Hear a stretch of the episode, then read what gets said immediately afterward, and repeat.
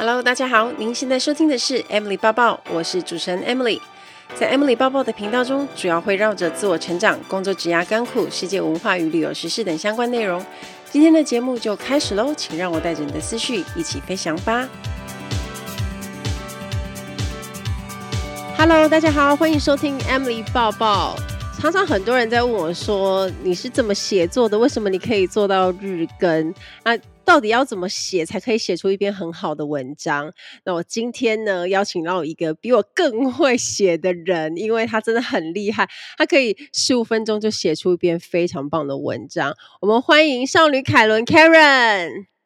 嗨，大家好，Emily 好，很高兴来节目跟大家分享。哇，很开心邀请到凯伦。我跟凯伦认识是在女力学院。那如果大家有刚好听众也有参加女力学院的话，你也是其中的学员的话，你应该就会认识凯伦。那或者呢，你有买过他的书，你也会认识他。因为大家认识他，通常都是在网络上看到他的写作，嗯、而且他近期有出了那个写作课程，这样，所以大部分的人应该都是会在脸书上看到你，对吧？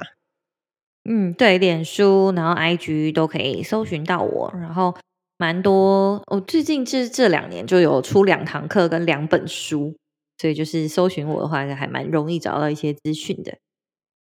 他非常厉害，因为他其实跟我还蛮像的，就是我们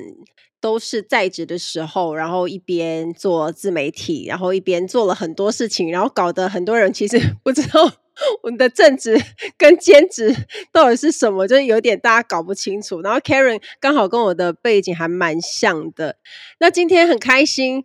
邀请 Karen 来，然后来跟我们分享有关于他写作的一些技巧，然后以及也让他聊一聊说他就是最近忙的事情。好，那我们先来问一下 Karen 哦，就是你很会写东西，那你是一开始就这么会写吗？完全没有，我一开始其实不太会写作。我我稍微分享一下，我我大概过去有六七年都在做媒体相关的工作，比如说我当过电视记者，然后网络记者，有待过短暂的公关公司，然后现在自己创业。那后来写作是因为我在这个工作上，我每天都要大量的写作，就是我在网络记者时期，我几乎每一天要写六到七篇的文章，新闻文章，然后电视的话就一天至少要两则。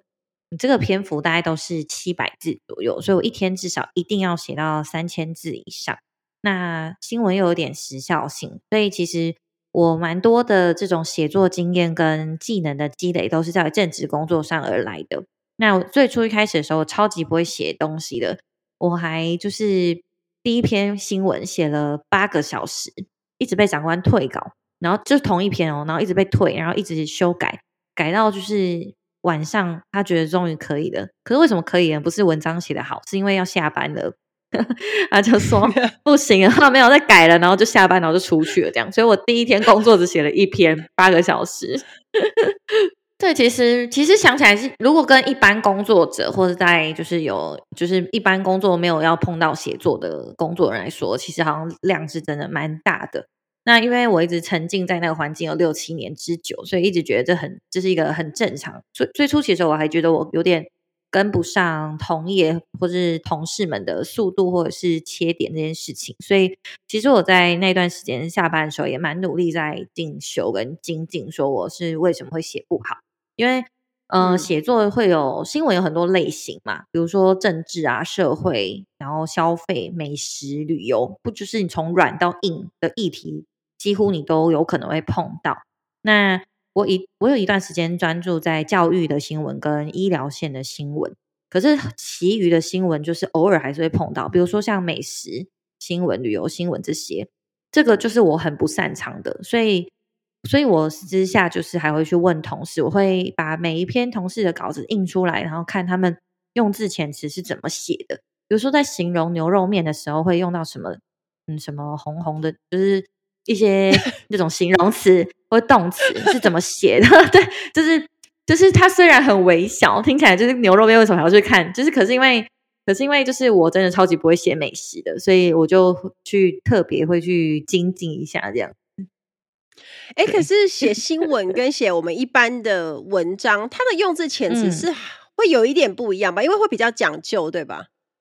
对，应该说，我觉得新闻上是架构跟一般的文章跟新闻，觉得差别在架构上不太一样。因为新闻它有这种眼球注意力的那种呃关系嘛，就是说我们一定要让读者点进来才算是我这篇文章有效益，因为点阅率就比较重要，就流量的意思。那对，嗯，标题就很重要。那可是，一般文章的话，标题不一定说我真的非常一定要很吸睛或很耸动嘛，就是不需要。嗯，但是写新闻，它从文章的标题到架构上，其实很不很不一样。那文新闻的文章架构第一段又要很完整的去叙述大概五 W E H 是怎么回事。但有时候我们在写一般性的文章，嗯、可能最初其实想要一个引子，然后让大家呃可以往第二段迈进去看，就是其实目的性就是会有一点点不一样。但相同的地方就在我形容一件事情的时候，我可能需要用到画面的描述，或者是我怎么样让这篇文章更浅显易懂，然后引入大家持续往下看，看到最后不会马上就跳掉。我觉得这个手法其实是一样的。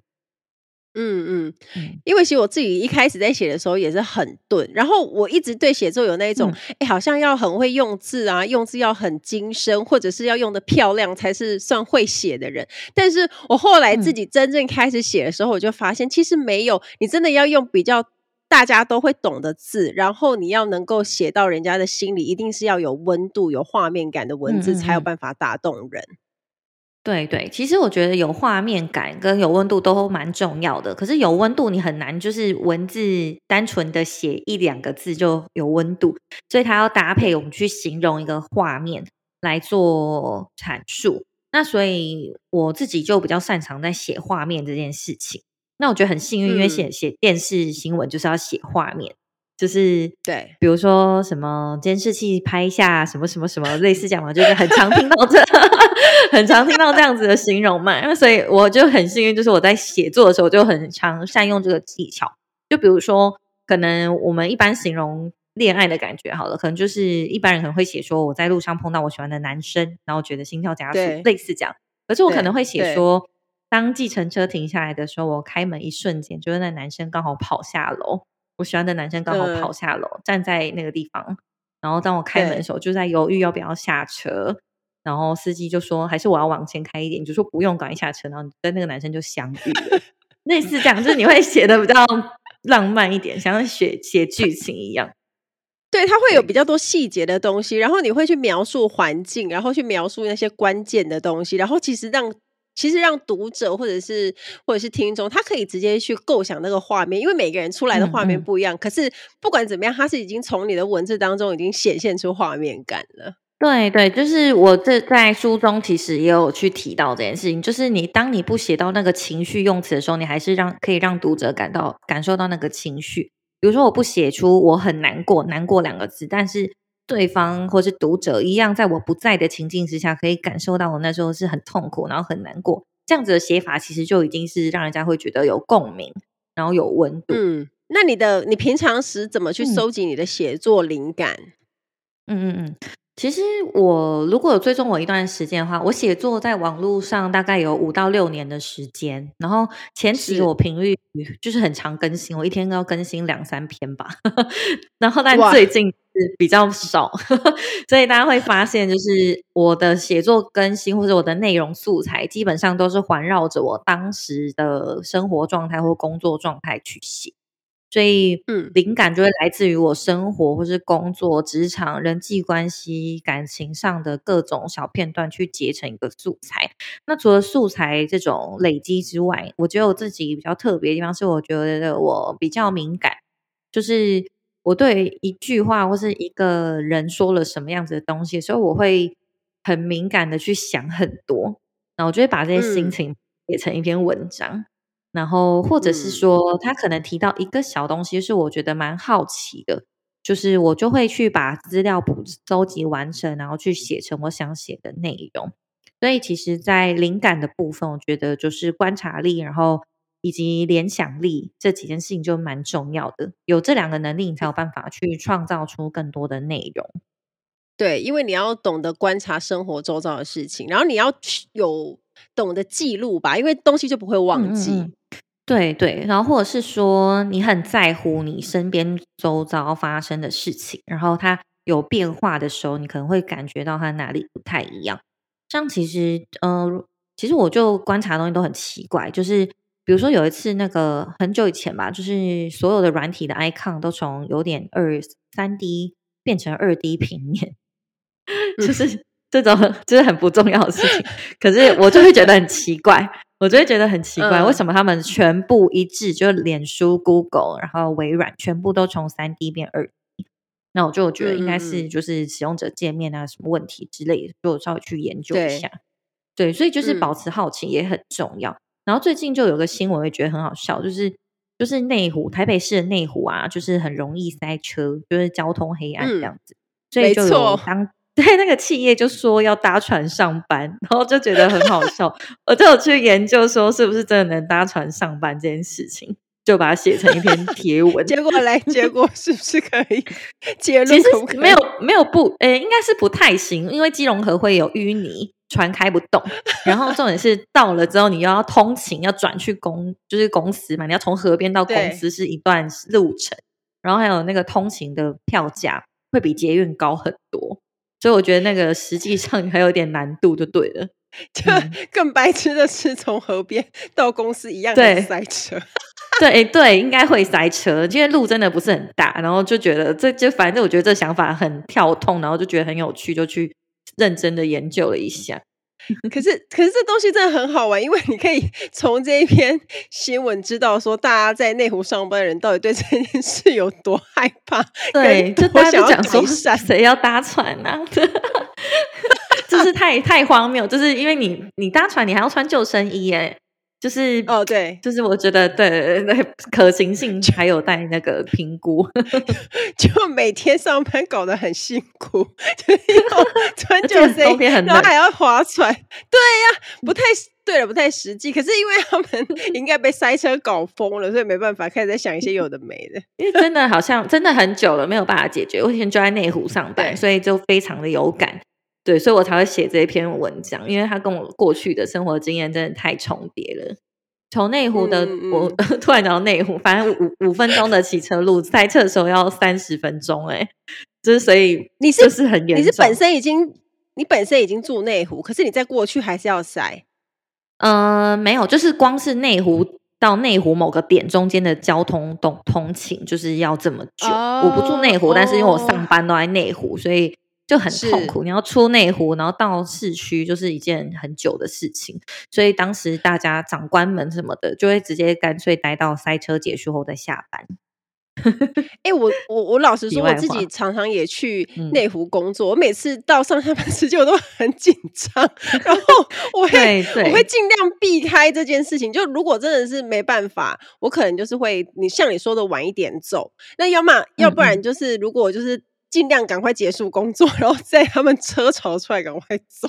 对，没错。好，那来问一下，就是因为你、嗯、你之前有写了一篇文章，是说十五分钟就可以写出一篇好文章，嗯、对不对？对，那很多人可能这边写一点，那边写一点，不晓得要有什么样的架构，或者是怎么样才能够可以拼出一篇比较高流量，嗯、或者是大家会觉得比较容易阅读的文章。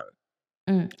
嗯，首先是先讲怎么写完一篇文章好了，因为好像很多人会词穷，就是会只写出一段或是两句话就不知道写什么。那我觉得第一个重点是，呃，思绪要清楚，就是你要先思考你写一篇文章想要传达的内容的目的是什么。就是你今天写是好，比如说你今天只想写一些抒发心情的，哎，那你的目的就抒发心情，所以你可能不太需要去管说。我起承转合的那个逻辑顺序是不是够清楚？不一定要这样嘛。你只是想要阐述你当下可能职场碰到霸凌，或是碰到一些事情，但你清楚的去知道你的目的是什么时候，你再去拟定一个架构。那架构就大家很常听到起承转合，然后或是倒金字塔三角形这样子的架构，其实不一定要这么的理论性。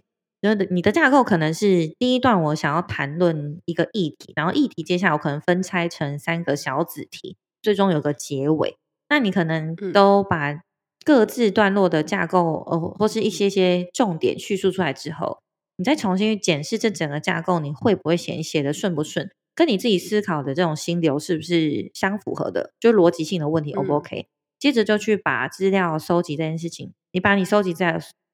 把你收集来的资料跟素材一个一个填入，其实就很快了。这个这个事情我真的做过测试，嗯、我我怎么测试？就是嗯、呃，我们公司要做写新闻稿，我现在自己开公关公司，所以我们公司是要写新闻稿的。那一很多很长一段时间是我自己在写。我自己写就没有什么要拟定架构这件事情，嗯、因为架构它已经就在就是脑子里面。但是我要去教新人的时候，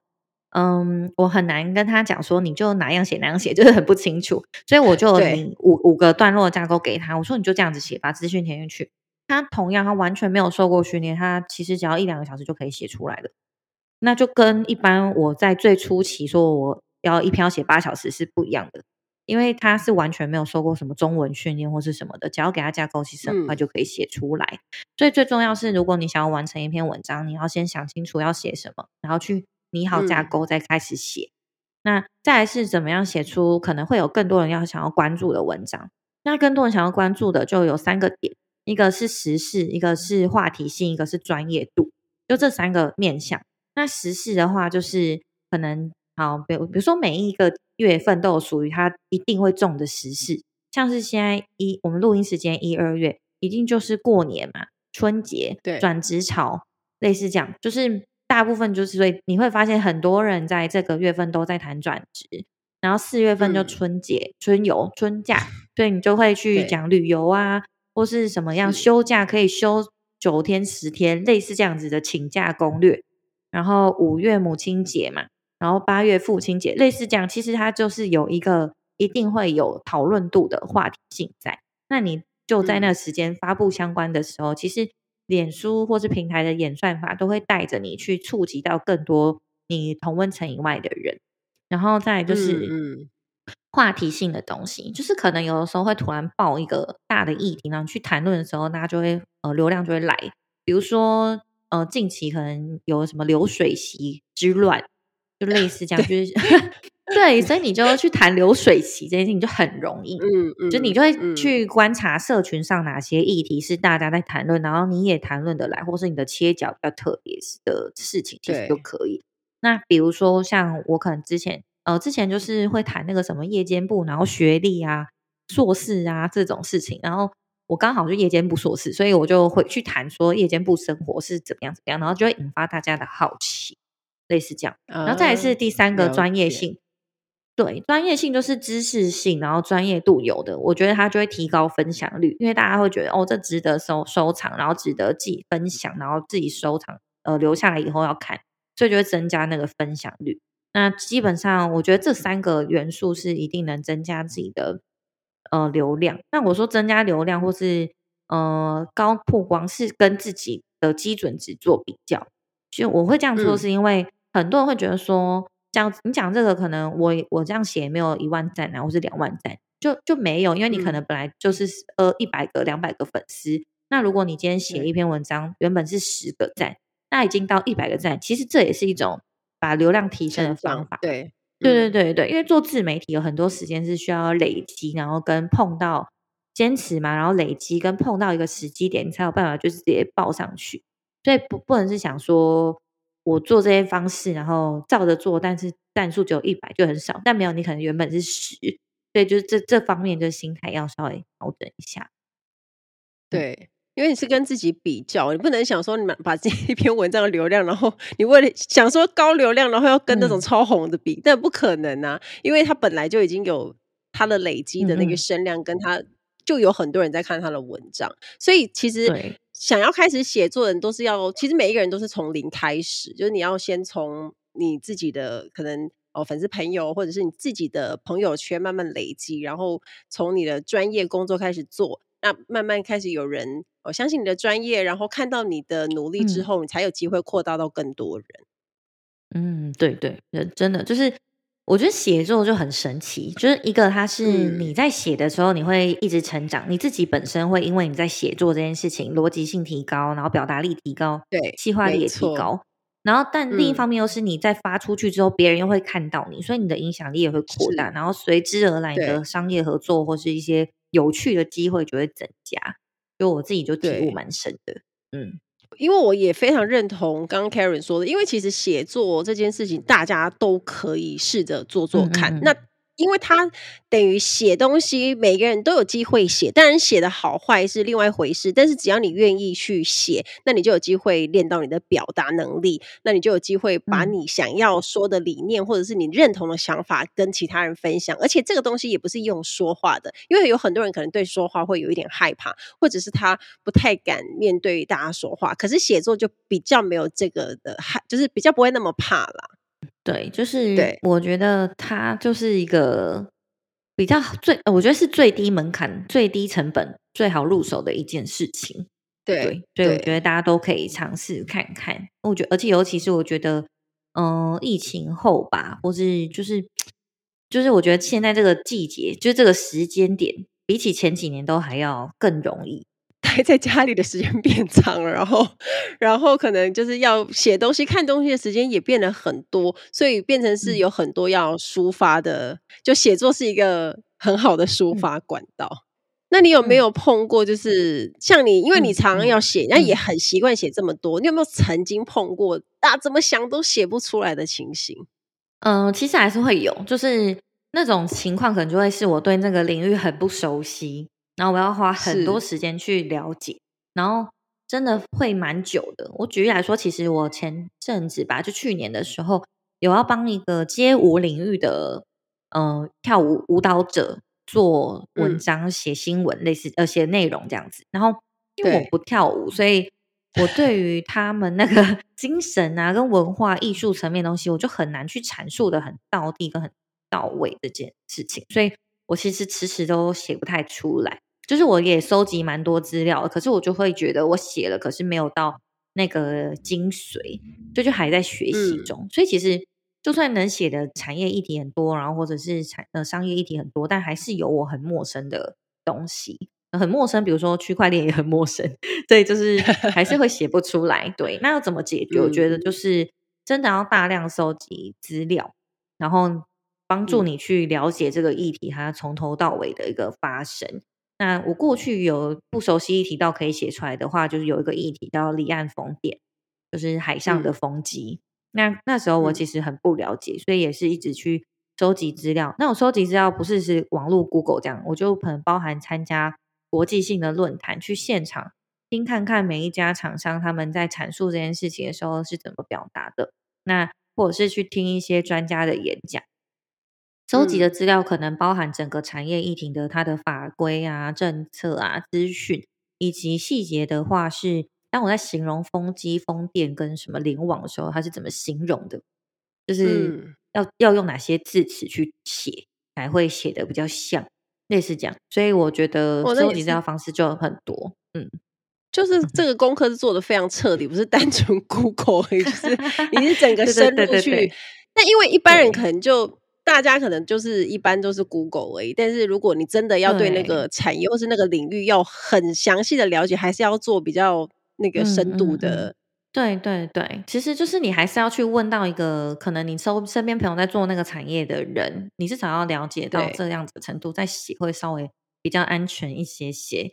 嗯，就是比如说，就是像 刚讲到那个搭船，我在写之前，我有问一下我海海运的朋友。就是那个考照会不会很难？然后他就也因为他就是年终四十多个月那一种公司，然后他可能就觉得我的问题很 小嘛。然后可是我就是想说，我至少要问一下，我比较安心。对，就是其实你你说收集资料不一定真的，我要去访到一个名人或什么的，就是你你至少要问到真的有了解事情的人，对的人可以。对，问到对的人，没错没错。哎，那 Karen，我问一下，你像你现在又开公关公司，然后你也是作家，又要。又要教课程，嗯、那你本身也有很多的斜杠身份，你怎么样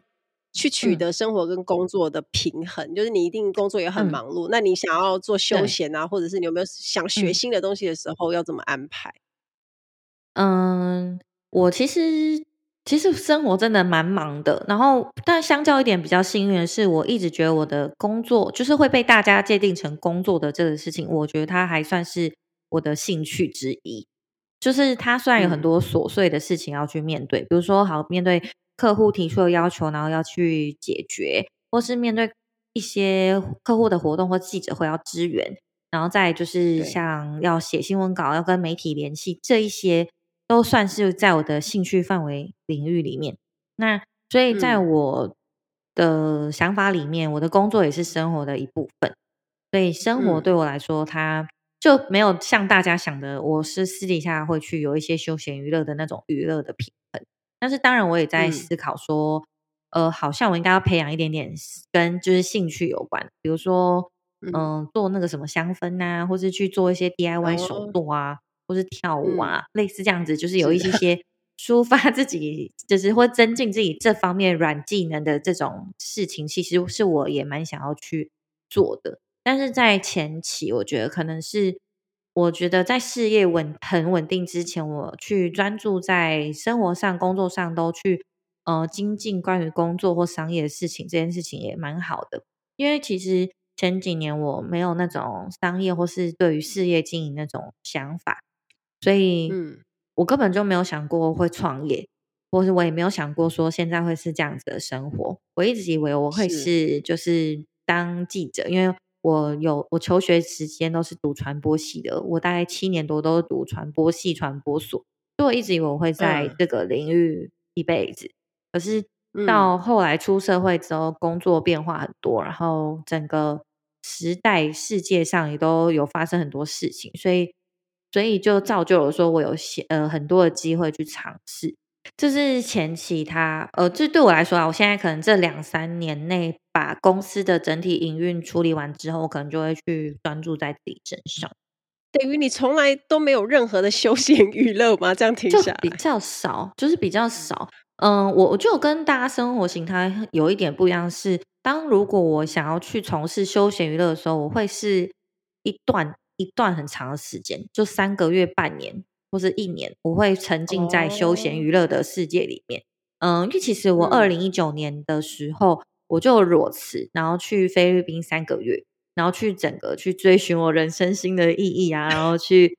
就是去放松，就去去转换我生活跟我的想法，以及我未来要怎么办。因为那时候我是二十九岁，二十九到三十岁之之之间这段时间，我觉得大部分人都很迷惘，然后我那时候也非常的迷惘。然后转职一直失败，所以我我就觉得很灰心吧。我对自己的职场也很灰心，我就转，我就直接去菲律宾三个月，然后待业八个月才进入下一段职场。所以我觉得我自己不是那种周休二日一定要休两天的人。但、嗯、我休假，我可能还会觉得不知道干嘛。哦、就是我我我还是会很努力的去做大家认为是工作的事情，比如说像经营自媒体，好了，嗯、可能。写文章做图，它还在我的兴趣范围之内，它就不会那么窒息的觉得是工作这样，就不会觉得那么累了。因为你在觉得你在做的这件事情是你喜欢，然后你就觉得你很有兴趣，所以即便你的休假日花在上面，也会觉得没差这样。对对，因为就没有人规定你休假一定要出去玩，或是你一定要聚餐或什么的。嗯、但我的休闲可能就是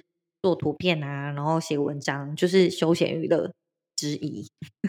很奇怪。休闲娱乐，那你去，那你去菲律宾三个月有练到英文吗？嗯、呃，有，还是有的。就是虽然没有说那种商业英文那么流利，但是因为我的我原本的英文是我在一四年的时候去韩国半年。然后整个把我的英文文法打坏了，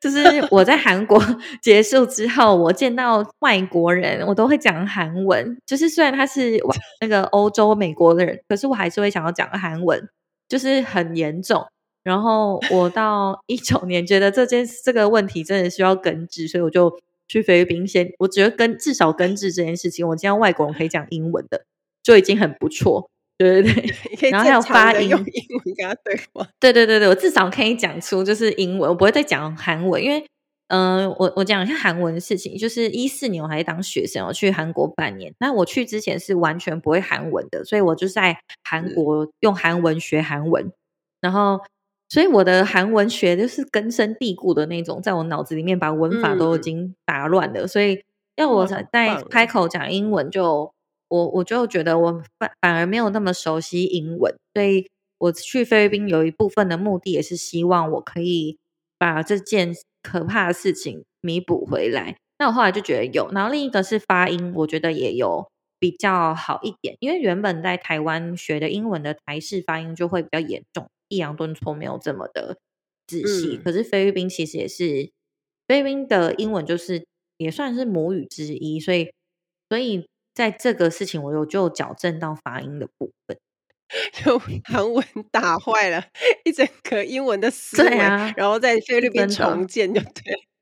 对，因为其实我觉得很夸张，但如果我能把韩文学到最高级，我觉得就 OK。可是我韩文也没有最高级，就在初中阶可以旅游的阶段。因为我曾经也想过想要去读语言学校，因为我也很喜欢韩文。那我原本一开始也不是因为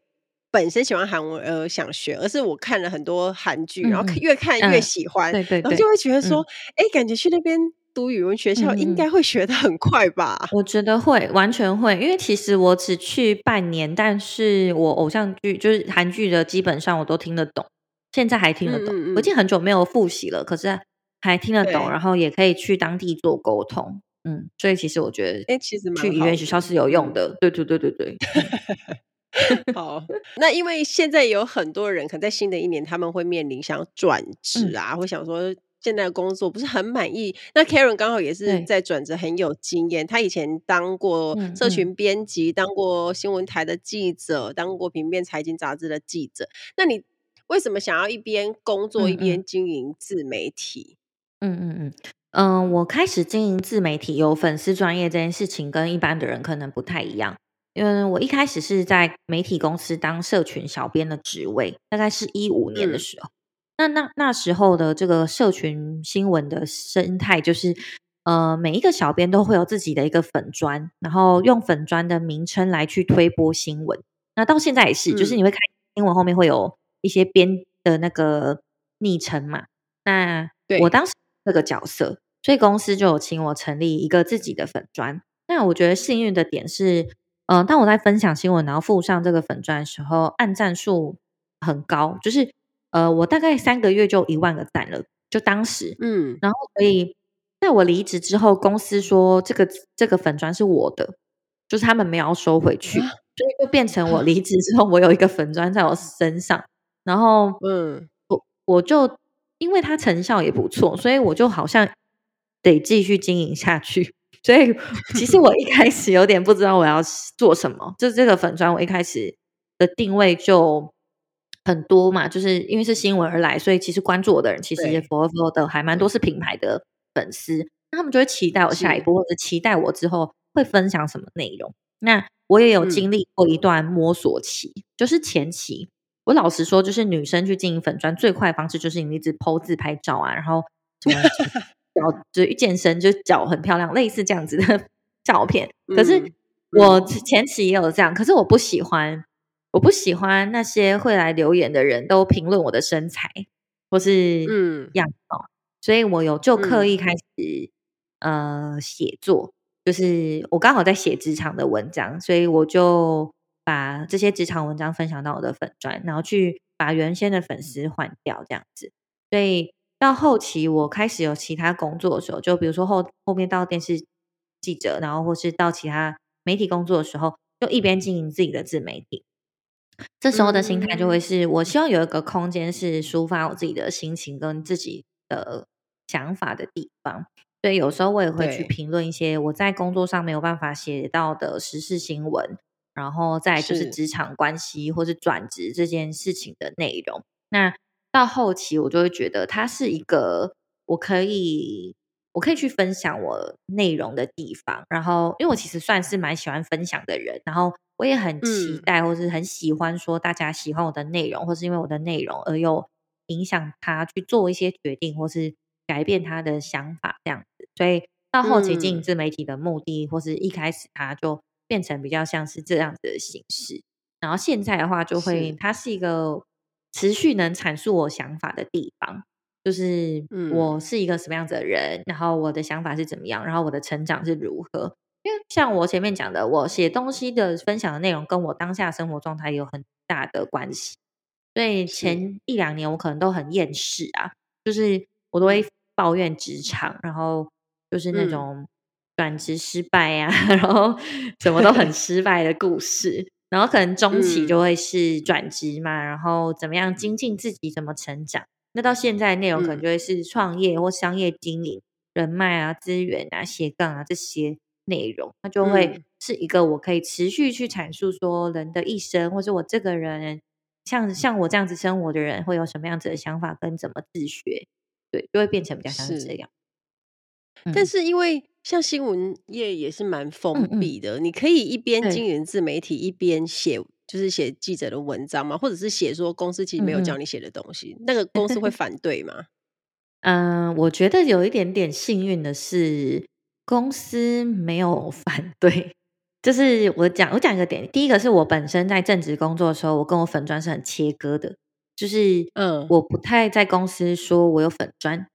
就是我完全很少，嗯、我很少在前期的时候，我很少主动跟长官或是同事说，哦，我有个这个粉砖。我是就是相较来说比较低调一点的，嗯、因为我就觉得很尴尬，然后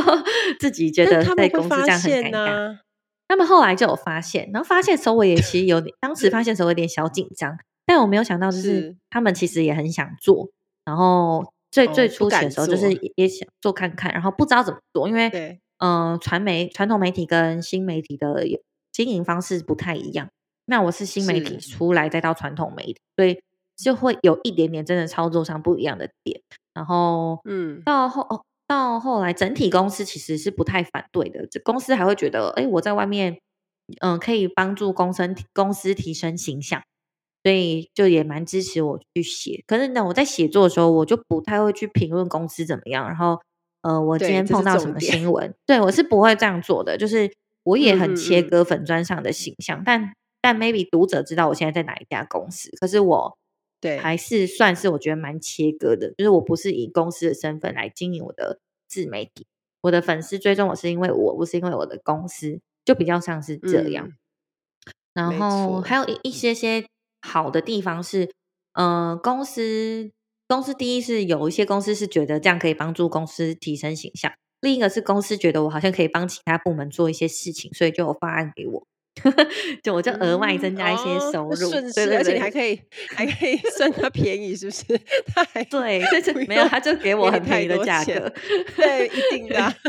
对对对对对，所以但这还不错啊，我都没想到有这种额外的效果。感觉上也是正职也还不错。那怎么样？你你是什么时候会突然想说我、嗯嗯、你想要离职，然后想要开始专注做自媒体？嗯，好，其实他这段旅程还蛮久的。嗯、呃，我自己就是很习惯那种正职加斜杠的生活。那所以我在正职工作上是我的，我的正职是我的兴趣，然后我的经营自媒体也是兴趣。所以整体来说，我一直人生都在做我喜欢的事情。那会想要离职，是因为我后来有经营社群，嗯、那就办读书会啊，然后办演讲啊等等的。那我后来办社群，参加的人数比较多，然后办的活动比较多，一个月要办十场活动，就等于我休假时间全部都在办活动。有去年前年的时候，我就觉得我有点没有办法负荷，就是我觉得我自己嗯两个角色有点难以去平衡，因为。嗯、呃，我在正职工作的时候，我是对公司比较基层的员工，就是我没有下属。然后，嗯、呃，我虽然是基层员工，但年资稍微比较高一点点了，所以公司也不太需要管理我，说我要达到什么样子的成绩，或是我哪一些要做的事情等等的，就因为公司不太需要管理我了。所以我到下班的时候就开始经营社群嘛，我是就身份就变成领导者。然后你要去经营社群，要定价、组织规范、商业模式，然后文化等等等的超多东西要弄，我就会觉得我上班跟下班的身份很冲突，所以造成我当时人就是人生跟脑子很混乱，所以我才觉得是有可能我需要离职。嗯、那但现实层面一些些是，嗯、呃，我过去十五年以来都有在接案，我很早就开始半工半读跟接案了。嗯、那我后来到媒体的时候，有累积了蛮多专业力，然后人脉跟对于这个产业的了解，所以我在接案的时候，我的稿费就从刚出社会一篇两百元，到后来现在都是几万几万的，一次一次的费用就是几万这样子，这么高。所以，对对对，这是媒体方面的案子啊，不是自媒体。嗯，就是那、嗯、那这样对我来说，其实我有时候接一个案子就是我两三个月薪水了，所以我就觉得我可以离职。就现实层面就这样，嗯、就是我现实层面，呃，我的挣我的接案薪水比我年薪高五倍，所以我觉得我就好像有充分的条件可以离职。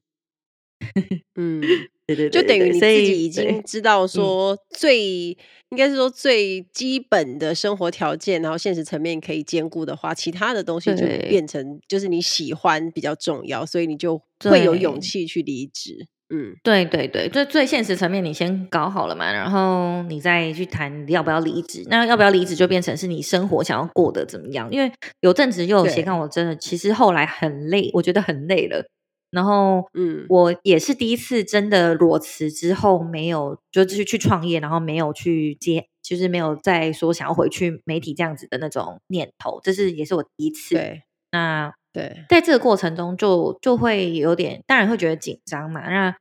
嗯，但我后来想的一个想法就是，我希望我可以持续成长。我希望我在，就是我现在大概三二，我我提离职的时候三十一岁，那我就希望我可以再成长。嗯、那可是成长有很多面向。那我其实提离职的时候，有跟我长官讲这件事情。嗯、我问他我在公司还有没有什么样子的机会可以成长，然后他就说，反正你们结论就是没有啦，就是 就是结论在公司他没有要帮我转职位或是怎么样，是就是再再多再给我几个任务，我都是做一样的事情，本质上就是写东西、采访，就这样。对，那对。可是我就觉得我好像不需要。因为在呃透过公司，然后持续去采访，精进我这方面的能力。我需要的是，我想要更全面的去掌握自己的事业版图也好，或是有商业思维也好，或是对数据的敏感力也好，这些，我觉我希望我自己是可以有掌握度，然后成长这方面的思考啊，或是知识啊等实际方面的事情。那当然，嗯、我呃，然后后来我就决定离职了。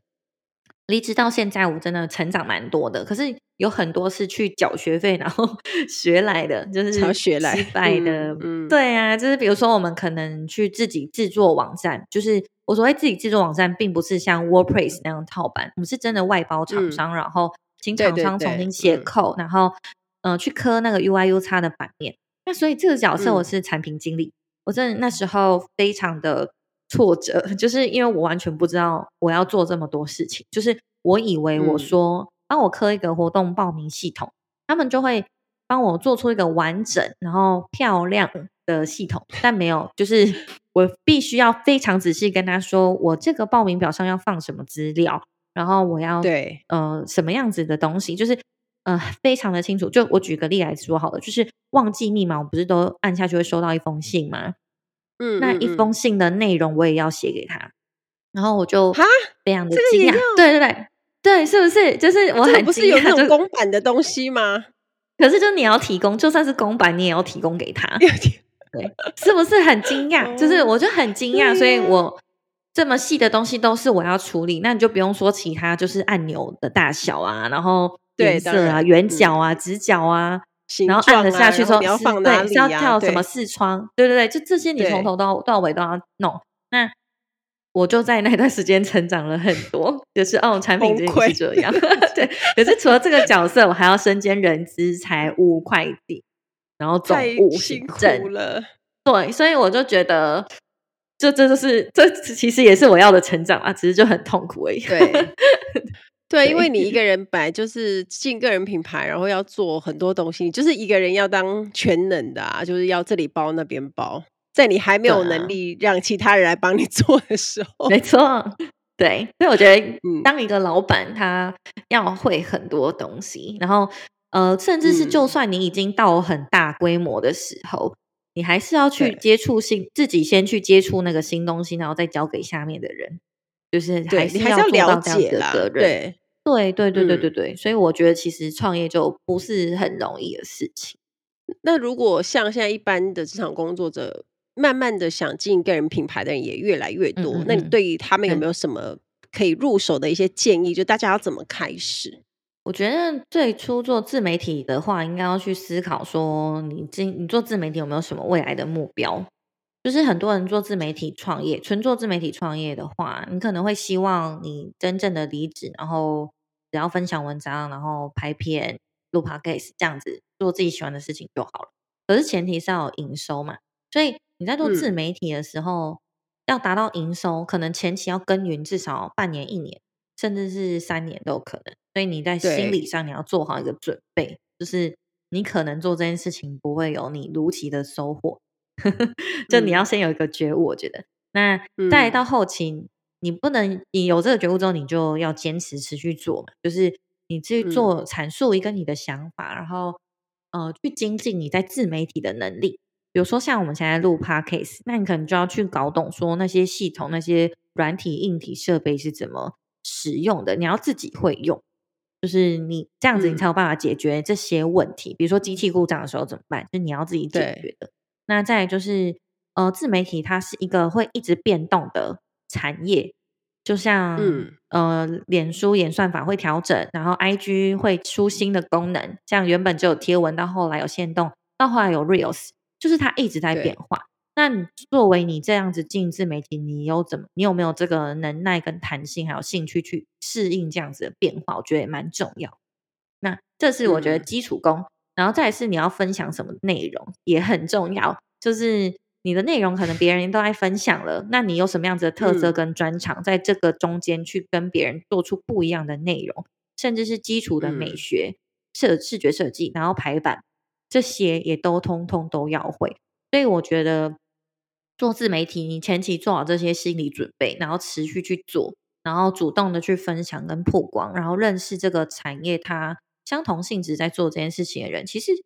都都会有自己属于自己的一片小天地。那就看你满不满意，说你觉得这样子的现状是你觉得 OK 的。那我会这样子讲，是因为。其实我不算就是非常专注在做自媒体跟个人品牌，因为我我们开公关公司，所以我有一部分是在处理其他客户跟其他品牌他们的公关事项，像是活动、记者会、新闻稿、品牌行销，类似这些。那发发在我自己身上，就有点像是我以前正职之后兼财这件事情，所以个人品牌它比较像是我的兴趣。对，那我觉得很幸运，就是这个兴趣它让我有出书、开课的演讲的机会。对，所以我觉得大家就要去思考说，你做自媒体是你希望专注，然后用自媒体养活你自己，还是说你还是希望创业，然后创业之外经营自媒体？对，就方向会不太一样。嗯不太一样，但因为现在经营自己品牌的人也是越来越多，而且在各个领域其实都已经有非常厉害的佼佼者，是是那种顶尖的，嗯、或者是就是已经非常红，嗯、所以变成是大家要来再卡位，或者是说要再重新创造出一个，就是你可能会期待说要能不能到很红啊，或者是什么，但那其实是一定有非常高的难度，只不过我们可以。在那个领域当中，就是还是可以做出自己小小的天地。如果如果你应该说就是。最重要的是，你开始去想做这件事情，然后你去做，那你去从中发现出，就像 Karen 说，你有没有办法做出差异化，嗯、然后就可以累积自己一个小小的群众这样子。嗯嗯，嗯对，就是，嗯、呃，我觉得大家会追求百万点阅或者是什么的，就是你想要超红这样子。可是那真的人人家也是耕耘很难啦，对对，很 难，其实很难，然后时机点也很重要。可是，对，因为我们，嗯、对，我们也可能也已经过了那种流量红利的时间了。那比如说，以我可能还在写作上，至少前面开课上，然后写作上有稍微比较早一点点。所以到明今年、明年，你要再开素人再开线上课，然后很多人购买，难度就会增加。所以不如你就去找下一个是什么，嗯、然后去去先去做。对对对，像我就觉得短影音。抖音带货这件事情，应该是这两年在台湾会比较爆发起来，所以可以抢先去做看看，自己乱预测。影音就是门槛比较高一点，但它就会比较吸睛。如果你真的是影片的题材啊、内、嗯、容好笑或者是好玩，然后新鲜，其实看的人真的会蛮多的。真的，那就流量比较高。对，就 Emily 的那个 Reels 就很多人看，就是 对，就跳舞的影片就特别多人看啦。就是那应应该是说，那有点洗脑，就会很像，如果你点了一个影片，然后那个影片音乐不错啊，然后看起来也不错，你就会一直重复，至少看两三次。对对对对对，所以这样也是增加流量的方法。所以所以其实我觉得，就是你真的要经营个人品牌的人，你要先找到实时下的那个兴趣，跟你的个性适不适合去做这件事情，还有你擅不擅长。对，所以所以我觉得他做个人品牌有点像是在自我探索。就是我是一个什么样子的人，嗯、然后我适合什么，我想分享什么样子的内容。那如果你只是觉得自媒体可以赚钱，那我觉得这个出入这种心态就不一定是非常正确，你反而会很痛苦。对，因为你会发现好像赚不了钱，没有什么赚。对，对，因为一开始的前期的那个要打基础是真的要花很长时间，所以我们常在说你要持续跟坚持，嗯、说好像简单说持续跟坚持，嗯、可是做起来是非常难的，因为你要能够每天产出，然后或者是你固定一个时间产出，嗯、你就是一定要对自己的承诺要履行，才有办法在长期下来才能够看到结果。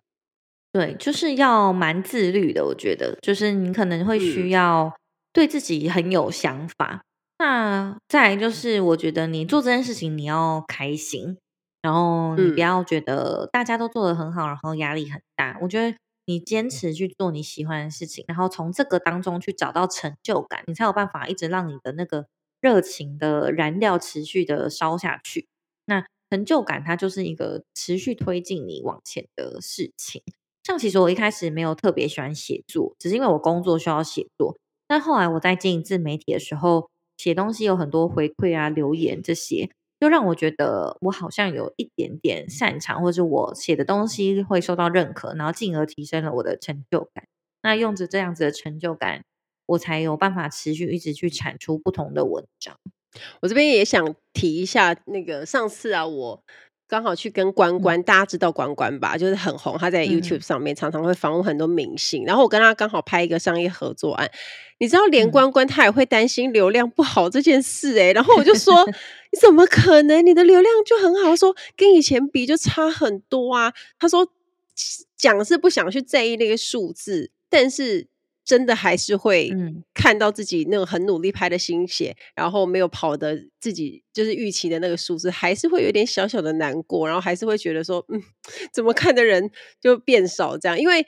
现在 YouTube 演算法也就是演算法一直在改，然后像刚刚 Karen 说的，很多东西都一直在改，嗯、等于说你原本即便你是你今天是百万订阅的人，可能你一篇你一篇呃一个影片都不见得有这么多人看到。嗯嗯，对，我觉得就是演算法，它会控制大家的那种心情的感觉。对啊，对对对，所以我就觉得跟我前面提到，就是整个自媒体它会流动，然后会变化，然后你就要去跟上这件事情，所以就会有一种一直要把你榨干的感觉，嗯、因为你要一直做内容，然后你要适应这个环境，然后它又一直变化。比如说 YouTube 又有 Short，然后 IG 又有 Reels。抖音又是短影音，其实他们虽然都是短影音，但操作方式好像可能又有点不一样，所以你就要嗯有热情，嗯、要有热情，我觉得是最重要的一件事。而且重点是你可能不能单靠一个东西，就你现在收入已经不能单靠，比如说你现在正职或是你的斜杠，可能会有两三个，因为它就是可以分散风险。就你本来这个可能原本赚的比较多，可是后来因为一些变故，它可能会。相对赚的没有那么多，可是你一样还是有别的东西，就多做啦，还是会还是会让自己的收入比较多元化，这样比较不会好像全部都压在一件事情上，嗯、然后你搞得压力很大，这样。对对对，因为其实像头部一点的自媒体网红，他们也是有自己其他的事业的，所以等于说，我觉得个人品牌它算是一个起点，就是你在经营自媒体内容的话，它是一个嗯、呃，你纯粹分享的开始，然后到接到合作商案。嗯成熟一点的时候，产制自己的知识性的商品，比如说书籍啊、课程啊。再就是更大一点点的时候，你真的去产出产出实际的商品，饼干呐、干拌面呐这些，就是等于说，我觉得他 你现在在 做这件事情，它的未来发展性很多，只是看你想要做到什么样子的程度。对，对，所以其实是它还蛮像是创业的过程啊，只是说这个创业不是一开始就否商业为主，嗯、而是。你有一个愿景，有个想分享的东西，然后再走向创业这一条路。那提到创业啊，就如果因为你你刚刚已经分享过转职嘛，嗯、那如果要进行创业，嗯、因为你现在也算是创业的前辈了，你可以给 一些这些那个这些很想创业的小听众们一些建一些建议，这样、嗯。好，我觉得要创业这件事情，就单纯就创业，我并不是只有自媒体创业这样。我觉得你真的要创业，然后离职等等，然后你比较没有资金背景的话。首先，第一件事情，你要先有客户。我觉得这这是很多人会忽略的地方，嗯、就是你要先有合作的客户，然后你再去谈我要创业，专专注做这件事情，然后去发展商案。那你有客户的前提，就代表说你有一项专业，然后能够为他人提供价值，才会有人愿意掏钱来付费，然后买你的这个才华跟价值。所以你在前期要先有客户。比方说，我今天贸然去创一个业，就觉得一定会有生意。比如说开咖啡厅，就是大家会觉得开不开咖啡厅就选对地点就会有人流，不一定，因为 你可能 很冷啊，或是说现在冬天很冷，大家没有要出门，就没有人流了。就是所以这个变化是很多的，所以不要去做不擅长的那种创业。就以现在这个小资时代来说，嗯、就是首先第一点要认清这个，第二个点就是呢，你要你可以去申请一些政府的免费资源，比如说呃台北市政府就有一些奖励计划，然后它最高补助一百万，不用还，对，就有一些资源是可以去争取的，嗯、或是什么 SBIR 或是 S 呃呃什么 IT BT 啦，V T 这种。奖励的补助，就是你要会善用政府资源，你才有办法让你的事业或是你想做的创业，它更上一层楼。那我所谓更上一层楼，是因为当你通过这些政府补助的时候，其实银行端或者是政府那边的关系就会建立一层新的好的印象。那对于你往后长远的事业来说，就会是一件好的事情。再来是第三个心态上要调整，就是很多人会用员工的心态来做创业，我觉得就很不不是很正确。就是他可能会去计较我上下班时间，或是假设未来你有可能请员工，你可能会去跟员工计较为什么员工都可以准时下班，然后之类的，就是超级没必 要。就是因为你是老板啊，你要下班就下班，啊、你要上班就上班。可是这个事业体它负发生任何事情的时候，都是你的责任。嗯，对，员工做错事，嗯、员工对外面做错什么事，你都是你的错。就是不要去想说为什么员工那么笨，他你你请到一个笨员工也是你的责任。也是你的责任，谁叫你要 让他录取？没错，你就是这都是你的错，所以你不要去觉得就是我，你不要再抱怨了。就是你要创业，就是所有的问题都来自于你，所以你怎么做，跟你怎么样做决定，通通都是你的问题。好可怕，嗯、没有人要创业了。就是我觉 得心态要调整了，因为其实我在当员工的时候，嗯、我是我可能也会抱怨职场、抱怨长官、抱怨薪水，可是，一旦我开始创业之后。我根本就没有办法抱怨，因为所有事情都是我的错，然后对，就都是我的问题，是你自己找的。对，就是我把我自己搞那么忙，自己做产品经理，然后怎样我也不能抱怨啊，因为那个都是那都是我做的决定，我只能让自己更成熟、更成长，然后去解决我现在没有办法解决的问题。所以我觉得，如果嗯嗯、呃、很嗯、呃，你是一个追求成长的人，你是非常适合创业，因为没有一个事情。在就是没有一件事情比创业成长的更快了。要有成长心态，你才有办法支撑接下来你即将面对的各种 挑战跟难 关。对呀、啊，真的有非常多问题要处理。对、嗯，好，那我来问一下 Karen 哦，她现在已经离职才一年多嘛，然后就感觉好像已经很忙了，然后创业啊，有自己的公关公司，又要做自媒体的东西。嗯、那你有没有？接下来五年内，希望自己可以达成什么样的目标，或者是有没有新的规划？嗯，五年内的话，其实我们我觉得蛮幸运，就是我去年的营收大概三百多万，然后呃，我公司大概就两三个人而已，所以我觉得两三百万还在、嗯、还在还不错啦，就是也没有亏损，还不错，嗯，还不错。嗯、那可能就会希望今年的年年收再突破到六百万以上之类的，就还不知道用什么方法，但是希望就是持续成长。嗯、对对对对对。因为第一年才五十万，想说想说应该还有机会再突破一下。那未来的五年的话，希望我们可以建立很好的团队跟规模，然后自主化的去营运。就是我在管理或呃我在执行面的这个角色可以减，就是几乎没有好了，就我不需要再执行，我可能会在策略端跟管理层面去做的更好，或是内优化我们组织内部这件事情，因为。这些东西是我在自己的职场经验、嗯、工作公司经验上面没有的，所以我会希望透过自己这样子的建立公司的过程，然后去学习这种系统化的事情，然后更内敛、更沉稳的去打造一个好的公司。好，那在创业之前呢，我们这些一般的 OL 啊，或者是一般的办公室的听众，嗯、我们其实可以先从接案开始。那个，我之前在。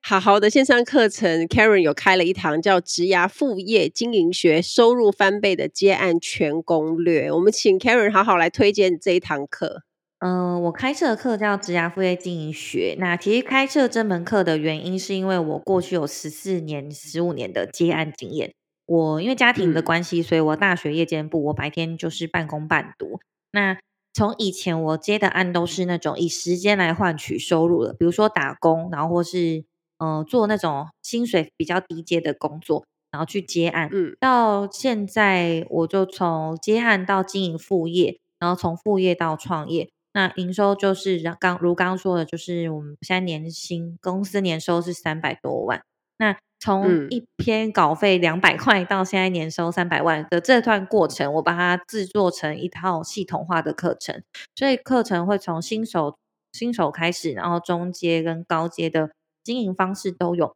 比如说初阶，你不知道自己要什么样子的才能才可以接案，这个我们就有分析各个接案平台。中高阶的话，就包含你如何将你的服务产品化，嗯、产品如何规格化，然后案件的流程化，去商务开发，去教你怎么做商务开发，还有开发票这件事情。到高阶的话，就会去调整一些你经营的方向的心态，嗯、比如说，嗯、呃，你到底要不要成立公司这件事情？成立公司之后，其实你跟企业的合作就是平行的。你不会是一个人被发包这种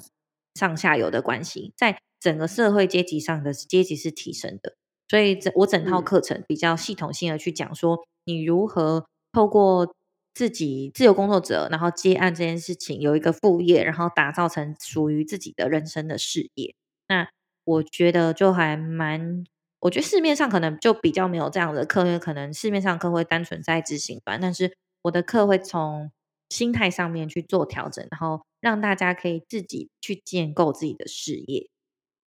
嗯，哦，这个很棒，因为它算是创业接案的大补贴、懒人包，也就是可以从从零开始，就等于从接案准备啊、找客源啊，然后提高经营的思维，一直到这一些后面的一些琐事，很多的眉角都可以让大家学到东西。嗯、我今天非常开心邀请到 Karen 来到 Emily 抱抱哦，这。以前就其实见面的时候并没有太多机会聊那么深，但是今天跟他